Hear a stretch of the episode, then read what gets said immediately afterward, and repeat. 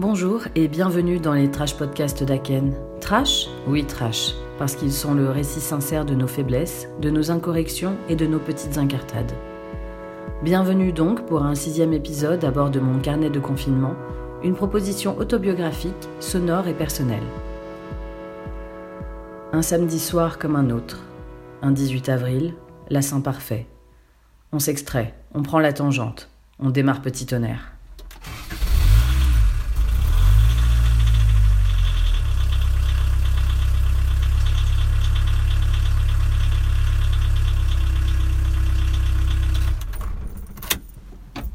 Ça, c'est le son de nos vacances.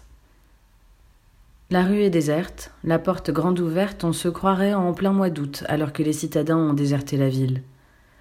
On monte les escaliers en bois léger, accueillis par l'odeur du pot-au-feu et par une voix familière. Le soleil nous caresse le visage à travers la petite fenêtre du local. L'ambiance est joyeuse, un peu électrique du bonheur de se retrouver après avoir été si longtemps séparés, un peu frénétique de l'urgence à en profiter, parce que c'est exceptionnel, parce que ça ne devrait même pas exister. Une entorse aux consignes qui nous est rappelée par l'absence de nos proches les plus âgés et les plus fragiles. Ce sont eux qui ont raison, bien sûr. Mais l'appel tribal, presque grégaire de l'événement familial, l'aura emporté pour cette fois. Promis, on recommencera pas. Mais pour l'heure, réjouissons-nous du moment et passons à table. Ce soir, nous avons droit à un repas à thème et en musique, messieurs, dames. En entrée, une quasi-salade grecque, feta et olive kalamata sur fond de sirtaki, servie par nos danseurs traditionnels préférés. L'été n'est plus si loin. En creux, les tomates absentes nous narguent et nous font nous languir des beaux jours à venir.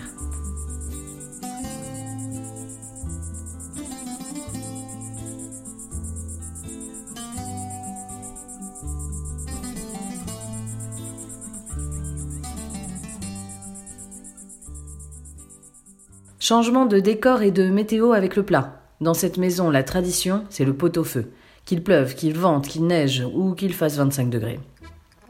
L'apologie de la gastronomie française rustique, gourmande et roborative nous vaut un accompagnement musical plus qu'à propos. Je précise à l'attention des plus jeunes qu'il s'agit d'Yvette Horner, monument s'il en est de la musique populaire adoptée par plusieurs générations, scellant ainsi le ciment patriotique. Oui, rien que ça. Un joyeux bazar s'installe à mesure que le vin remplit nos verres. Dans mon dos, alors que je n'y prêtais pas attention, un hommage à l'homme aux lunettes fumées se prépare. Dans ma veste de soie rose,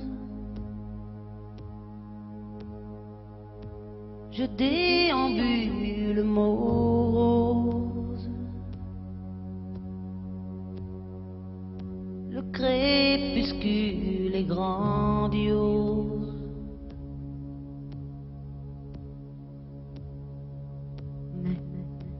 Peut-être un beau jour voudras-tu retrouver avec moi.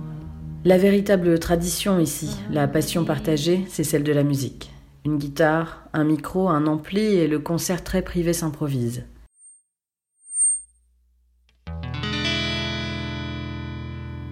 Ramona, je pouvais enfin me griser de tes yeux, Les classiques du genre ne tarderont pas à faire leur apparition.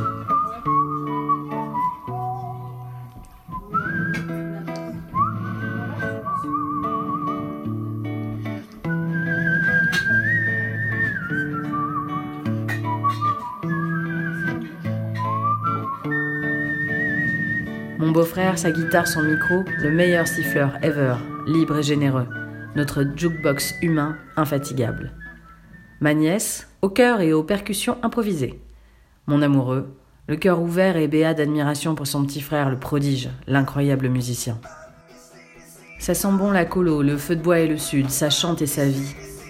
On exulte, on retrouve le sens de la fête, on reproduit dans l'intime les frissons du collectif qui nous manque tant. C'était un samedi d'avril, soir de Saint-Parfait. Comme une parenthèse un peu irréelle, un rêve éphémère aux saveurs d'interdit. On a dormi dans petit tonnerre pour garder sur la peau ce parfum de vacances et de grand air avant de retourner à notre confinement. Le cœur plein de gratitude pour cet instant.